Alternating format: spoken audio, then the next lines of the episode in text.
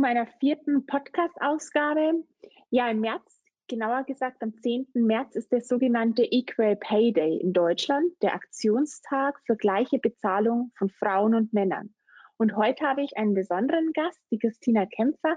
Wir kennen, wir beide kennen uns aus der Parteiarbeit der AG Chancen durch Vielfalt, haben da schon viele gemeinsame Projekte und Termine gehabt. Und mich freut, dass du heute mein Gast bist. Danke für die Einladung, Nicole. Sehr gerne. Sie ist Politikwissenschaftlerin äh, mit einem Master in Women Studies und promoviert derzeit in der University of Oxford ähm, zum Thema Ungleichheiten in der Finanzbranche und dabei insbesondere von Frauen. Sie kennt äh, sich also mit Branchen aus, mit Karrierewegen und steuerlichen Rahmenbedingungen. Also eigentlich all das, was unterschiedliche Gehältern von Männern und Frauen auch ausmacht. Und deshalb habe ich Sie heute eingeladen, weil ich glaube, dass gerade mit ihr wir heute einen tollen Input für unsere Arbeit und auch vielleicht ähm, einen Input bekommen können, wie Deutschland von anderen Ländern lernen kann. Ja, wie bist jetzt du eigentlich, liebe Christina, zu dem Thema gekommen und ähm, wie ist da deine erste Erfahrung oder deine Erfahrung, die du bislang gemacht hast in der, äh, in der UK? Ja, wie du schon äh, gesagt hast, war, ähm, ist mein Forschungsschwerpunkt oder ich bin ursprünglich Politikwissenschaftlerin. Ich hatte an sich ein sehr theoretisches Masterstudium, in dem ich mich viel mit Gerechtigkeitstheorien auseinandergesetzt habe, wo Geschlecht natürlich eine ganz zentrale Dimension ist. Und wie es der Zufall so will, hatte mir damals ähm, ein Bekannter ein Buch in die Hand gedrückt von einer britischen Forscherin, die sich damit auseinandergesetzt hat, wie sich die Deregulierung des Finanzmarktes in den 80er Jahren, Anfang der 90er Jahre in London auf den Finanzsektor ausgewirkt hat und insbesondere auf die Arbeitserfahrung von Frauen und Männern. Ähm, ich fand es super spannend, das einfach auch mal praktisch zu sehen. Und wenn man sich mit was theoretisch beschäftigt, verliert man manchmal den Blick fürs Praktische aus den Augen und habe mich dann entschlossen oder habe dann gesehen, dass es dazu eigentlich keine Forschung in Deutschland gibt und ja, habe dann mich ähm, entschieden, einen Master in Oxford zu machen und habe damit angefangen, zu dem Thema zu forschen. Und aktuell ist der Fokus meiner, äh, der Fokus meiner Forschung auf Frankfurt, London und New York. Also ich schaue mir verschiedene Finanzzentren an, ähm, weil mich halt auch Strukturen und Kulturen sehr interessieren, weil so Gerechtigkeitsfragen eigentlich immer in einem Kontext auch verortet werden müssen. Ja, da passt ja das auch ganz gut, dass wir jetzt ja in wenigen Tagen auch den 10. März schreiben. Ja, für diejenigen, die nicht von euch wissen, was ist denn der 10. März oder was hat denn der Equal Pay Day so auf sich? Ja, angenommen, Frauen und Männer bekommen den gleichen Stundenlohn. Dann steht der Equal Pay Day für den Tag, bis zu dem Frauen umsonst gearbeitet haben, während Männer schon seit dem 1. Januar für ihre Arbeit bezahlt werden. 2021 arbeiten Frauen demnach in etwa 69 Tage umsonst. Die Lohnlücke zwischen Frauen und Männern, das nennt man Gender Pay Gap. Gute Nachrichten dabei ist, dass die Lohnlücke wieder kleiner wird. Also 2021 sprechen wir davon nur noch um 19 Prozent. Trotzdem ist Handlungsbedarf, weil ich glaube, das ist uns allen klar in unserer Gesellschaft. Erster Grundsatz muss sein, gleicher Lohn für gleiche oder gleichwertige Leistung. Und Deutschland, das sehen wir auch, und da würde mich interessieren, was du für eine Erfahrung gemacht hast, Christina, ist, hat Nachholbedarf im internationalen Vergleich. Also EU-weit äh, verdienen Frauen 14,8 Prozent weniger als Männer und in der europäischen Zone von 19 Ländern verdienen Frauen 15,9 Prozent weniger als Männer. Zuvor hatte ich für euch nochmal die Zahl 19 Prozent gesagt. Also ich denke, da haben wir schon noch Potenzial. Ja, wie groß ist denn eigentlich die Lücke zwischen den Geschlechtern in Deutschland? Eigentlich, Christina. So, ja, also was ganz, was ganz spannend ist, vielleicht um das auch nochmal ähm, sich zu vergegenwärtigen, bevor wir auf den europäischen Vergleich schauen, dass ja auch innerhalb von Deutschland sehr große Unterschiede bestehen. Also dass im Osten, ähm, in der ehemaligen DDR, eigentlich mit Ausnahme von Sachsen und Berlin weniger als 10 Prozent der äh, Gender Pay Gap ist, also der, der ist im niedrigen einstelligen Bereich, währenddessen im, Resten, im Rest von Deutschland er über 20 mit Ausnahme von Schleswig-Holstein Prozent ist. Und das ist natürlich auch sehr interessant, dass wir uns da nochmal anschauen, warum gibt es denn diese Unterschiede? Und das ist auch warum ich den Forschungsansatz gewählt habe, den ich gewählt habe, weil halt Strukturen und Kultur eine ganz große Rolle spielen. Und du hattest ja jetzt auch die Zahl 19 genannt. Das ist der unbereinigte Gender Pay Gap. Der bereinigte ist ja deutlich geringer, wenn wir uns quasi konkret äh, einen speziellen Job oder eine Tätigkeit anschauen. Aber ich finde eben auch die Zahl des unbereinigten Gender Pay Gaps so interessant oder so wichtig, weil sie eben diese strukturellen und kulturellen Aspekte mit berücksichtigt. Und ich bin, muss ich sagen, auch sehr gespannt oder ich nicht gespannt, ich habe ein bisschen Angst, dass sich, glaube ich, auch die Corona-Pandemie nochmal negativ auswirken wird und eventuell auch den Fortschritt, den wir jetzt in den letzten Jahren ein bisschen gesehen haben, ja rückwärts wirken lässt, weil ja gesagt wurde oder die ersten Ergebnisse der Forschung zur Verteilung von Hausarbeit und Erwerbsarbeit zeigen schon, dass Frauen deutlich mehr zurückstecken, ähm, dass sie eher diejenigen sind, die aus der Erwerbsarbeit aussteigen, um praktisch die Leistungen, die von den Kitas oder den Schulen nicht mehr erbracht werden, aufzufangen und auch mehr sogenannte Care-Arbeit leisten. Und ich glaube, das ist auch ein ganz zentraler Aspekt, über den wir auch mit reden sollten. Diese Care-Arbeit, die unbezahlt ist, die Frauen quasi unbezahlt zu Hause verrichten, weshalb auch der Gender Pay Gap existiert. Also es ist eine Wechselwirkung, die man da berücksichtigen muss. Ja, definitiv. Also die Frage, was ist uns die Care-Arbeit wert, die werden wir noch intensiv, denke ich, auch in den nächsten Wochen führen, denn ähm, die Corona-Pandemie ist ja ein Brennglas. Sie zeigt auf, dort, wo Probleme herrschen und macht es noch deutlicher, wo wir einfach Handlungsbedarf haben. Sicherlich Teil dessen ist vielleicht auch politisch, Teil dessen ist gesellschaftlich und Teil dessen ist auch abhängig vom Individuum, welche Entscheidung man trifft. Aber nichtsdestotrotz definitiv. Jetzt sind ja hier, ähm, hast du ja das Thema unbereinigter und bereinigter Gender Pay Gap angesprochen. Vielleicht ähm, möchte, äh, gehe ich da noch mal kurz an der Position noch mal ein bisschen drauf ein. Ähm, der unbereinigte Gender Pay Gap, dort werden die absoluten Bruttostundenverdienste im Verhältnis zueinander gestellt ohne die Ursachen tatsächlich in den Blick zu nehmen. Dafür werden aber die Bruttoverdienststunden der Frauen und Männer in einer Gruppe, Altersgruppe und Branche ermittelt. So ist praktisch der unbereinigte. Während der bereinigte Gender Pay Gap ist jener Teil des Verdienstunterschiedes, der herausrechnet, welche strukturellen Unterschiede, die du eben schon genannt hast, auf die Geschlechtergruppen zurückzuführen sind, wie beispielsweise Berufe, Beschäftigungsumfang, Bildungsstand, Berufserfahrung oder auch einfach mein, eines meiner Lieblingsthemen, der geringere Anteil der Frauen, die die gläserne Decke durchsteigen und bis ganz nach oben in eine Führungsposition kommen. Ähm, und weil das ja so ist, ähm, könnte man ja sagen, ein Stück weit auch, und es gibt ja auch so Sprüche von den Business Professional Women, die sagen, ja, wie könnt ihr eigentlich eure Kinder am besten vorbereiten auf das, was sie später erwartet? Ähm, ja, bereiten, bereiten Sie oder bereite deine Tochter einfach so vor, dass du ihr in der Zukunft ähm, einfach weniger Taschengeld gibst als deinem Jungen, deinem Sohn, denn dann erfährt sie in etwas tatsächlich das, was Wirklichkeit ist. Und das ist zynisch, aber es ist leider Tatsache, dass eben diese, diesen, dieser Unterschied, den wir angesprochen haben, existiert. Jetzt würde mich aber interessieren, was sind denn tatsächlich die Gründe? Was sind da aus deiner Sicht die Gründe dazu, ja, also, dass wir überhaupt das, äh, das Problem haben, dass wir so einen Unterschied haben, der für mich als Liberale nicht unbedingt ähm, das ist, was ich mir vorstelle, sondern ich stelle mir vor, das Ganze, das eben gleiche Leistung für gleiche und gleichwertige Arbeit. Ja, also das ist eine wichtige Frage und auch ähm, eine sehr komplexe, zu der es viel Forschung gibt, wo ich jetzt einfach mal versuche, das grob zusammenzufassen. Ähm, den ersten Punkt haben wir eben schon erwähnt, ähm, die Care-Arbeit oder Hausarbeit, das ist ein englischer Begriff, ähm, dass praktisch Frauen einfach mehr nicht entlohnte Hausarbeit, Pflegearbeit, Erziehungsarbeit übernehmen und verbunden damit sind Erwerbsunterbrechung und die mangelnde Vereinbarkeit von Familie bzw. Fürsorgepflichten und Beruf, die halt einfach, das muss man leider so sagen, auf den Schultern von Frauen abgelegt wird. Es gibt eine sehr spannende, eindrückliche Studie, 2017, wenn ich mich nicht irre, wo von einem sogenannten Child, von einer Child Penalty gesprochen wird, dass Frauen quasi fürs Kinderkriegen bestraft werden. Äh, das war ein dänisches Datenset, das würden wir auch wahrscheinlich nicht erwähnen. Skandinavien, Vorreiter, Vorreiter in Gerechtigkeitsfragen, aber auch da werden quasi Frauen, ich sage es mal so polemisch, fürs Kinderkriegen bestraft und nicht Männer. Das ist der eine Punkt, äh, Care-Arbeit. Der zweite Punkt sind einfach strukturelle Effekte, was du eben schon gesagt hast, die beim bereinigten Gender Pay Gap ausgerechnet werden.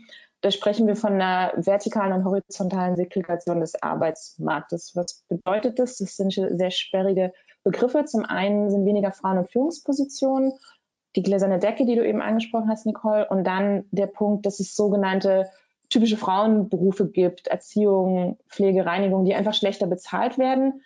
Da sage ich auch immer gerne, ähm, niemand redet irgendwie darum, dass äh, Müllmänner, ein, typisch, ein typischer Männerberuf, äh, schlecht bezahlt werden, weil es halt strukturelle Probleme sind, dass Frauenberufe einfach schlechter bezahlt werden und es nicht auf die Wertigkeit geachtet wird, sondern dass das historisch gewachsen ist, dass weil es Frauenberufe sind, werden sie schlechter bezahlt. Und der dritte Punkt, den ich so als einen der zentralen Gründe anführen würde, sind Berufswahl und Karriereverhalten. Äh, Frauen arbeiten häufiger in Teilzeit und im Niedriglohnsektor als Männer. Also ich glaube, die Hälfte aller Frauen arbeitet in Deutschland in Teilzeit mit jedem Kind, das eine Frau bekommt, sinkt ihre wöchentliche Arbeitsstundenzeit um sechs bis acht Stunden, wenn ich mich nicht irre.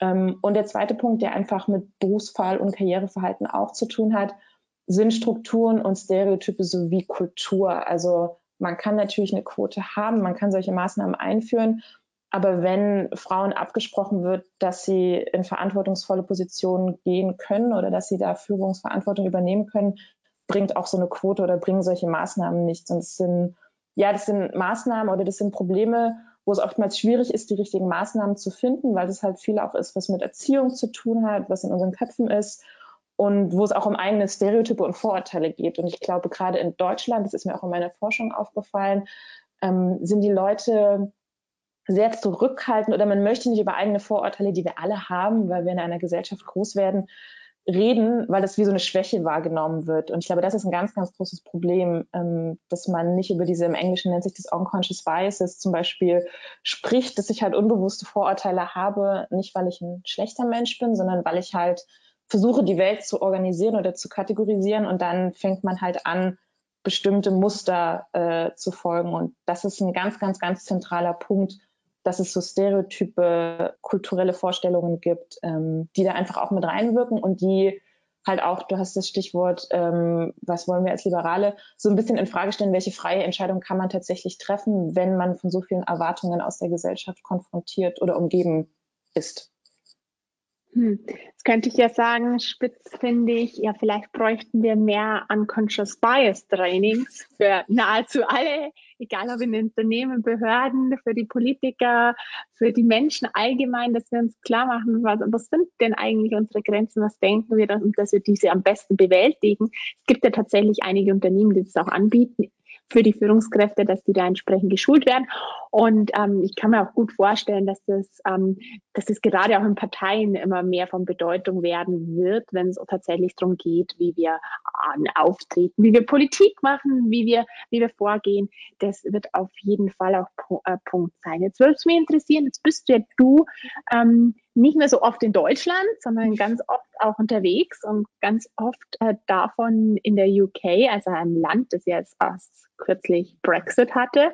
Wie ist denn dort die Lage? Wie ist denn dort dieses, ähm, dieser Punkt? Ähm, was, und warum ist es dort anders? Warum sind diese Gründe, die wir jetzt gerade aufgezählt haben, vielleicht dort weniger klar zu erkennen? Oder vor allem, wie sieht es in der Finanzbranche aus? Also was man tatsächlich sagen muss, es gibt auch in Großbritannien äh, ein Gender Pay Gap und Großbritannien ist jetzt auch nicht der Vorreiter oder die Vorreiterin, was äh, Gleichberechtigung angeht.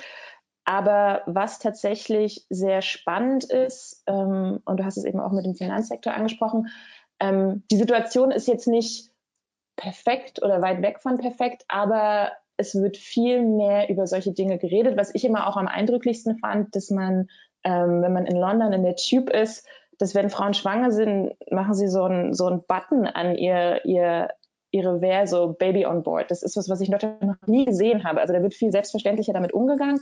Es gibt viel mehr Kinderbetreuung, ähm, was natürlich auch vielleicht von manchen kritisiert werden kann und man muss viel mehr arbeiten, um die Kinder in die Betreuung zu geben.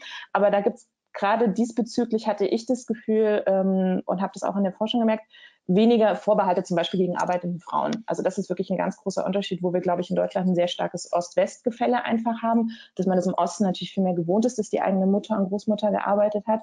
Ähm, das Stichwort äh, Rabenmutter ist ja auch ein deutsches. Das ist ein genuin deutsches Wort. Das kann man nicht übersetzen. Das gibt es in keiner anderen Sprache, was viel über unsere Kultur auch aussagt. Aber ja, es ist sehr spannend, weil tatsächlich in England ähm, fand ich sehr interessant, in Deutschland das Entgelttransparenzgesetz. In England gibt es das Pay Gap Reporting, wo quasi Unternehmen gezwungen werden, ab 250 Beschäftigten ihre Gender Pay Gaps offenzulegen. Und das ist sehr interessant, was für einen Effekt das auf Unternehmen einfach hat. Die sind sehr stark im Zugzwang zu erklären, warum diese Unterschiede existieren. Die müssen dann auch im gleichen Atemzug sagen, was sie besser machen wollen. Und das fand ich sehr spannend, auch in meiner Forschung. Und natürlich, da gibt es immer Unternehmen, die sagen, wir finden es ganz schrecklich. Aber es gibt auch Unternehmen, die sagen, ja, es ist unangenehm, aber es bringt was und von alleine wird sich nicht ändern. Und ich glaube, das ist natürlich immer eine ganz, ganz schwierige Frage für liberale Politik, dass wir nicht mit Zwängen agieren wollen. Aber die Anreize scheinen irgendwie auch nicht so wirklich die die Konsequenz oder den positiven Effekt zu haben, den wir gerne hätten. Und wie gehen wir dann damit um ähm, in so einem Fall von, wie ich finde, eklatanter Ungleichheit, was halt die Entlohnung von Frauen gegenüber Männern angeht. Also das fand ich sehr spannend in meiner Forschung, das zu beobachten, diesen Unterschied zwischen beiden Ländern. Und dann kann man natürlich auch noch in andere europäische Länder schauen, in Frankreich, wo viel mehr Kinderbetreuung einfach existiert und wo das auch einfach gar kein Thema ist, dass die Kinder ab drei, vier Monaten quasi in die Krippe gegeben werden. Also das sind, das sind halt so, es sind halt sehr komplexe Faktoren und es zeigt auch wieder, dass es selten nur um die Lohnlücke geht, sondern es sind ganz viele andere Aspekte, die mit reinspielen und die man davon eigentlich nicht loskoppeln kann, wenn man das effektiv bekämpfen möchte, auch politisch. Ja, ich finde das auch ganz spannend. Ich finde persönlich auch, dass das Thema ähm, Zugang zur Infrastruktur gerade zum Thema Bildung Betreuung oder ich nenne es gern auch Früherziehung eine große Rolle spielt, inwiefern ähm, wir als Frauen im, im Berufsmarkt tatsächlich ähm, aktiv sein können, wie wir uns entwickeln können und wie wir auch eine höhere Position einnehmen können und Verantwortung vielleicht auch für andere Mitarbeiter übernehmen können oder für ähm, eine, äh, gute Projekte, weil wir eben wissen, dass ähm, wenn das, wenn mit dem Kind was ist, wenn das Kind ist betreut und ähm, ich kann auch vielleicht von zu Hause aus arbeiten, deshalb muss ich sagen, an der Stelle hat, hat Corona doch auch was Positives, denn ich glaube nicht, dass wir den Fortschritt im Bereich flexiblen und mobilen Arbeiten so dermaßen gemacht hätten, wenn wir nicht eine Krise hätten. Also deshalb bin ich immer da auch an der Stelle, trotz all den Punkten, die du schon angesprochen hast, die gerade Frauen doppelt treffen, das, die Vereinbarkeit von Familie und Beruf, Homeoffice, Homeschooling und dann der eigene Job und dann noch das Ganze zu wuppen und das ja über längere Zeit. Das stellt natürlich viele Herausforderungen. Deshalb müssen wir da auch wieder schnell zurück, dass wir unsere, unsere ähm, tatsächlich Schulen wieder öffnen, Kita und Kindergärten wieder offen sind und dass wir unsere Kleinsten wieder den Zugang zum sozialen Kontakt ermöglichen und zum gemeinsamen Miteinander, aber auch dazu, dass sie partizipieren können und ähm, dass wir vor allem alle, ähm, also dass alle wieder den Fortschritt auch in der eigenen Bildung haben können. Ähm, jetzt möchte ich aber nochmal an den Punkt gehen und du hast jetzt hier was ganz was Interessantes gesagt. Ich bin ja auch der Annahme, dass das Enkeltransparenzgesetz ein zahnloser Tiger ist. Ich war dazu auch erst ähm, letztes Jahr bei MoMA und habe da auch meine mein Unmut kundgetan und es nützt auch nichts, wenn ich dann noch jetzt ein Verbandsklagerecht mache und ähm, das nochmal erweitere, weil einfach aus meiner Sicht das die Art und Weise, ich muss nachfragen bei einem Unternehmen, viele vor die Frage stellt, wenn ich dann nachfrage, was ist denn dann? Und dann erfahre ich es und dann gehe ich dahin, verhandle nach oder klage ich es ein? Es ist halt einfach eine komische Situation und deshalb finde ich spannend. Und sie hatten dazu auch auf einem Parteitag im, äh, im 2019 einen Beschluss gefasst ähm, als FDP auf Bundesebene, dass wir auch denken, dass Unternehmen äh, mit mehr als 500 Beschäftigten ähm, einfach ihren Gender Pay Gap ähm, in den unterschiedlichen Ebenen eines Unternehmens ausweisen sollten. Es gibt ja in Deutschland den Gleichstellungsbericht, der anzufertigen ist.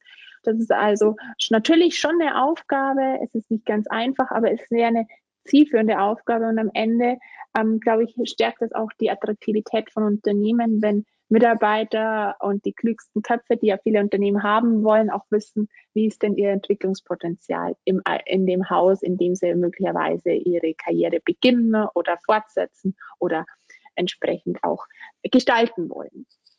Es ist ja nun so, dass ähm, das, was du angesprochen hast, ja äh, auch Folgen hat. Wie sieht es denn da mit den Folgen aus? Wie sind da deine Erkenntnis darüber, welche Folgen dieser Gender Pay Gap hat? Der hat ja jetzt erstmal wenn ich im reellen Leben stehe, die Folge, dass ich weniger bekomme, ich kann weniger leisten, ich kann weniger einkaufen, ich kann weniger vielleicht auch gestalten in meinem Leben, was halt die Wünsche sind, beim Hobby weniger nachgehen. Aber wie ist denn das tatsächlich mit längerfristig? Was sind da deine Erkenntnisse darüber, wie sich der Gender Pay Gap für Frauen vor allem auswirkt? Ja, also ich glaube, das ist natürlich ein ganz wichtiges Thema, ähm, da das Thema Altersarmut einfach ist, dass Frauen viel stärker von Altersarmut betroffen sind und dass ein Gender Pay Gap sich darauf natürlich extrem auswirkt, aus zwei Gründen. Einerseits hast du genau das gesagt, man verdient aktuell weniger und das bedeutet nicht nur, dass man weniger Rentenansprüche hat, sondern auch Stichwort private Vorsorge, dass man weniger privat vorsorgen kann, dass man einen Gender Asset Gap, so nennt sich das in der Forschung, halt auch hat, weil man einfach weniger investieren kann. Und ich glaube, deswegen ist halt der Gender Pay Gap so ein, so ein wichtiger Punkt, auf den man hinweisen muss, aber man muss eben auch diese anderen damit verwandten Phänomene auf jeden Fall auch in den Blick nehmen. Und eine ganz große Frage ist, wo, glaube ich, die Politik ähm, tatsächlich auch noch nicht die Antwort gefunden hat. Und deswegen finde ich es auch, auch wenn wir zurückschauen auf die letzten 50 Jahre ähm, diese unbezahlte Hausarbeit, die Frauen einfach geleistet haben, dass es da keine Anerkennung gibt, auch später im Stichwort Altersvorsorge oder viel zu wenig Anerkennung einfach, obwohl sie einen ganz zentralen Beitrag äh, für die Gesellschaft geleistet haben. Also ich habe es natürlich bei meinen Eltern oder bei meiner Mutter gesehen, die gearbeitet hat und die Hausarbeit gemacht hat, aber ich habe wahnsinnigen Respekt einfach vor Frauen, ähm, die jetzt 60, 70 sind und die die Hälfte ihres Lebens zu Hause geblieben sind und auch für die Kinder gesorgt haben und da einfach keine auch monetäre, nicht nur keine gesellschaftliche, sondern auch keine monetäre Anerkennung bekommen und dann in großen Schülen tatsächlich auch noch in die Altersarmut rutschen oder rutschen können. Das finde ich ist einfach ein ganz zentrales Problem, wo wir uns, glaube ich, auch politisch überlegen müssen, wie wir damit umgehen und wie wir auch einfach, ja, anerkennen, auch Erziehungsarbeit anerkennen. Das ist ein ganz, ganz wichtiger Punkt, über den meiner Meinung nach zu wenig gesprochen wird, aber das ist eigentlich ja ein ganz zentraler Bestandteil der Debatte ums Gender Pay Gap. Ja, tatsächlich ist es so, dass wir darüber uns insgesamt, also Fraktionen hinweg mal tatsächlich unterhalten müssen, was ist uns Care-Arbeit wert, Care-Arbeit im Allgemeinen, die bezahlte Care-Arbeit da müssen wir uns überlegen, wie bekommen wir die Fachkräfte von morgen? Und zugleich aber, was ist uns die Kehrarbeit in Familien, in Verantwortungsgemeinschaften wert, was sind wir da bereit, wie wollen wir das auch entsprechend ähm, dass es den Stellenwert weiterhin auch einnimmt und attraktiv ist und ähm, auch da entsprechend der Aufmerksamkeit kriegt. Was ich auch noch spannend fand, ist das Thema Rentenlücke. Jetzt habe ich mir noch mal kurz geguckt, äh, während du auch gesprochen hast, wie groß war denn eigentlich die Rentenlücke 2015? Und die hat insgesamt, also wenn man die, da die verschiedenen Rentenversicherungen zusammennimmt, die betriebliche und auch die private Altersvorsorge zusammennimmt und Alterssicherung, betrug die Rentenlücke ähm, sogar 53 Prozent. Das ist äh, folglich, haben eigentlich die Frauen 53 Prozent weniger Alterssicherungseinkommen gehabt wie die Männer. Und das finde ich schon wahnsinnig gut. Natürlich ist da noch ein bisschen Unterschied. Du hast vorher schon Ost und West angesprochen. Im Osten sind es nur 28 Prozent, ähm, während es im Westen tatsächlich äh, 58 Prozent sind. Das ist für mich, ähm, da würde ich jetzt als Stichwort, da hätte ich auch schon eine Idee bisschen, da müssen wir, das ähm, glaube ich, ist auch was, was definitiv uns in in den nächsten Jahren beschäftigen wird, ist möglicherweise sowas wie Rentensplitting, dass wir auch da überlegen, wie das sein kann, ähm, dass einfach da wir zwischen den Ehepartnerschaften da auch das Thema Rentensplitting machen und Rentenpunkte dann auch aufgeteilt werden können und verteilt werden können. Das ist aber diese Lücke von 53 Prozent, die können wir so eigentlich nicht stehen lassen. Aber ich weiß schon, das ist ein separater Punkt. Da treffen wir uns einfach wieder, Christina. Dann gehen wir da noch ein bisschen stärker ein. Was gibst du uns denn als Deutschland noch mit? So, wir sind jetzt kurz vor der Bundestagswahl irgendwie, so in ein paar Monaten wählen wir, Deutschland wählt, aktuell befindet sich gerade noch eine wilde Diskussion um die Kanzlerkandidatur. Ähm, aber was gibst du uns mit? Wie können wir hier weiterkommen im Vergleich zu den anderen Ländern? Also ich glaube, was ganz zentral ist, dass wir natürlich viel über so formale Maßnahmen, zum Beispiel über sowas wie Entgelttransparenz reden können und über Gesetzesvorhaben oder über die Quote. Was ich, glaube ich, auch aus der vergleichenden Forschung sehe, dass, dass wir in Deutschland, wir haben leider einfach ein sehr rückständiges Bild über Frauen und, und was Frauen leisten können und, und wie Frauen im Erwerbsleben zum Beispiel betrachtet werden. Und es hat ähm, einerseits mit unserer historischen Vergangenheit zu tun. Da gibt es sehr, sehr, sehr spannende Forschung zu, inwiefern das Frauenbild tatsächlich aus der Nazizeit bis heute einen Einfluss darauf hat, wie wir Frauen als Mütter sehen. Und auch die Kirche hat einen sehr, sehr großen Einfluss. Und ich glaube, das sind äh, Debatten, die da die ganze Zeit im Hintergrund auch noch mitspielen oder mitschwingen, die man da nicht vernachlässigen kann. Und ich glaube, da müssen wir uns viel mehr mit auseinandersetzen. Und was ein zweiter mir wirklich sehr wichtiger Punkt ist, wir reden immer viel über Frauen. Frauen werden leider auch am meisten benachteiligt, wenn es ähm, um das Gender Pay Gap geht oder ums Kinderkriegen. Aber an sich ist das natürlich ähm, ein Phänomen, was verortet werden muss. Ähm, und es gibt ein ganz spannendes Buch, äh, wenn der Mann kein Ernährer mehr ist, wo es tatsächlich darum geht, dass natürlich auch männliche Erwerbsbiografien sich in den letzten Jahren, Jahrzehnten massiv verändert haben, dass da viel Prekarisierung stattgefunden hat und dass auch da Rollenbilder sich verändern. Und insofern, es geht nicht nur um Frauen, sondern auch um Männer und ähm, das Wechselverhältnis zwischen beiden Geschlechtern und auch noch über diese beiden Geschlechter hinaus. Und ich glaube, da würde ich mir wünschen, dass wir ähm, mehr drüber diskutieren und ja, also in, in meiner Forschung, ich habe wirklich ein sehr, sehr prägnantes ähm, Interview gehabt, wo ich ähm, mit einer weiblichen ähm, hohen Top-Managerin gesprochen habe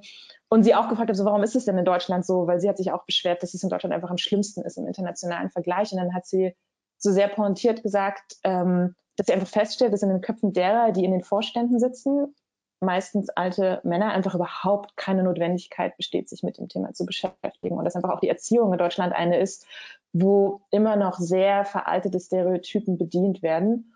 Und das hat sich tatsächlich bei mir sehr, sehr eingebrannt, auch von jemandem, der eine Karriere im Finanzsektor hatte, der sehr erfolgreich war oder die sehr erfolgreich war.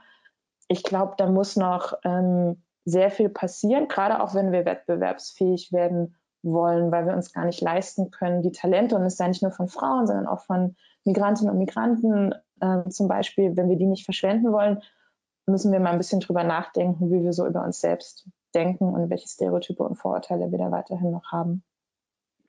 Eine wunderbare Überleitung tatsächlich. Ich sehe das ähnlich, das Ansprechen, das erstmal zu erkennen, ansprechen und dann Bewusstsein auch tatsächlich schaffen. Ähm, jetzt ja, die, ja ich habe es vorher schon mal zitiert, die Business Professional Women, die ja auch jedes Jahr eine Kampagne auf den Weg bringen, passend zum Equal Pay Day.